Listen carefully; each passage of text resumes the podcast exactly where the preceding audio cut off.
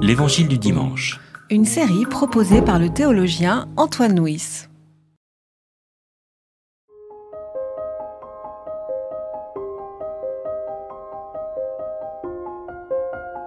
Il leur disait dans son enseignement Gardez-vous des scribes.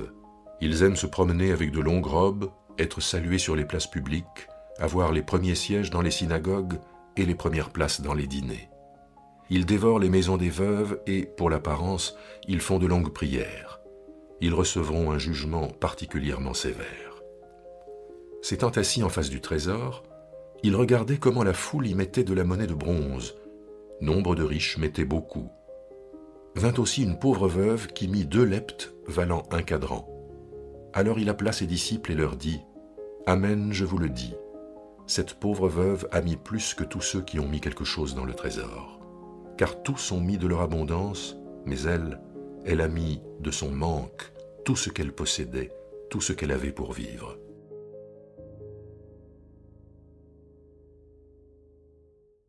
Il y a quelques semaines, nous avons médité la rencontre de Jésus avec l'homme riche et nous avons vu comment chez cet homme, sa fortune l'empêchait d'être disciple. Et dans notre méditation, nous en avons déduit que, que l'argent avait sa logique et il avait tendance à entraîner ceux qui en possèdent beaucoup dans euh, leur propre logique.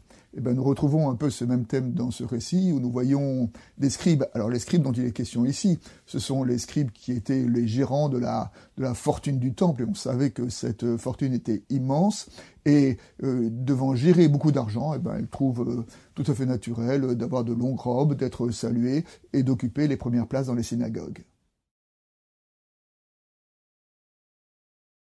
Pour approfondir un petit peu qui sont ces scribes-là, euh, les scribes, euh, à cette époque-là, c'était, bon, par définition, c'est ceux qui savaient lire. Hein. Donc c'était des, enseignants, ceux qui savaient transmettre la, Torah.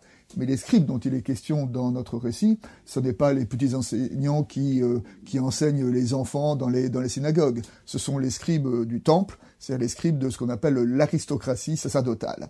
C'est-à-dire que le personnage qui est euh, décrit ici dans ce récit, euh, ça fait partie de cette, de cette autorité religieuse qui est l'autorité qui, dans la séquence dans laquelle nous nous trouvons, finira par condamner Jésus à mort par le Sanhédrin. Notre texte repose sur euh, l'opposition entre les scribes qui sont très riches et la veuve qui n'avait plus rien, qui n'avait plus rien pour vivre.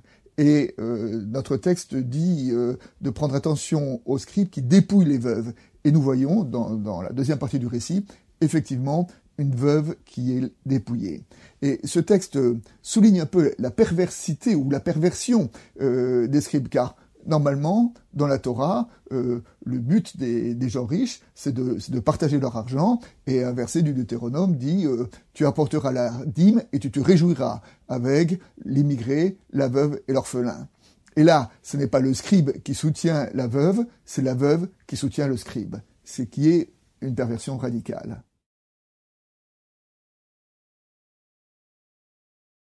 Le texte dit à propos des scribes qu'ils font de longues prières, mais qu'ils ne font pas ce qu'ils disent, ce qui est euh, la définition de l'hypocrisie religieuse.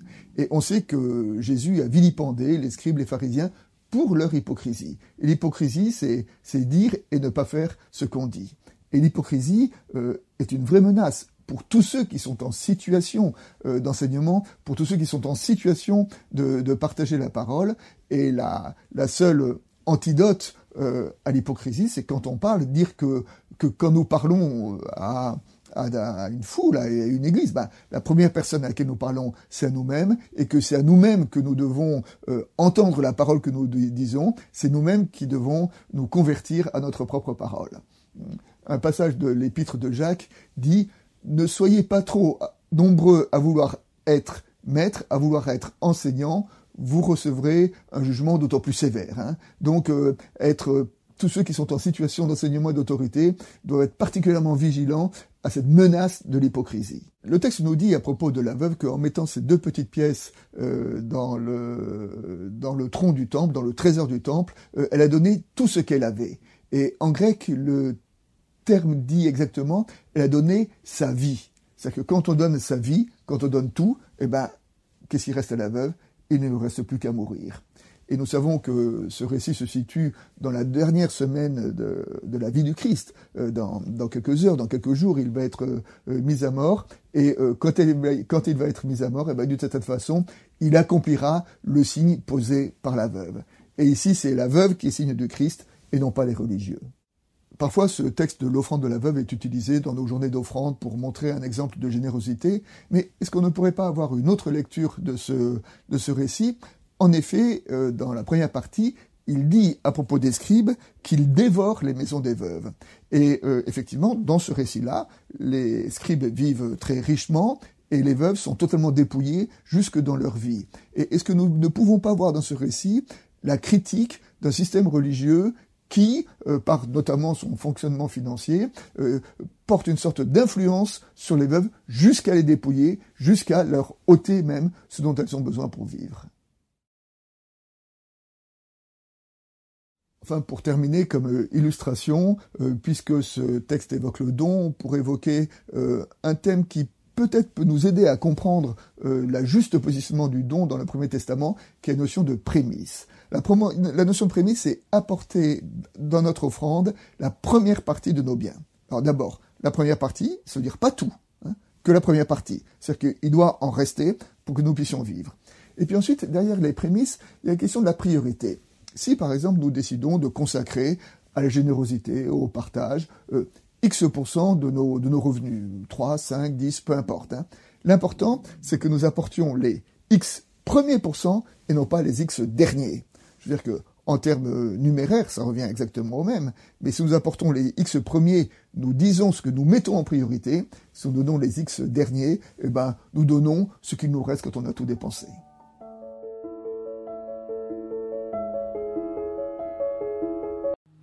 C'était L'Évangile du dimanche. Une série de regards protestants. Enregistrée par Antoine Nuis. Voix off, Dominique Fano-Renaudin.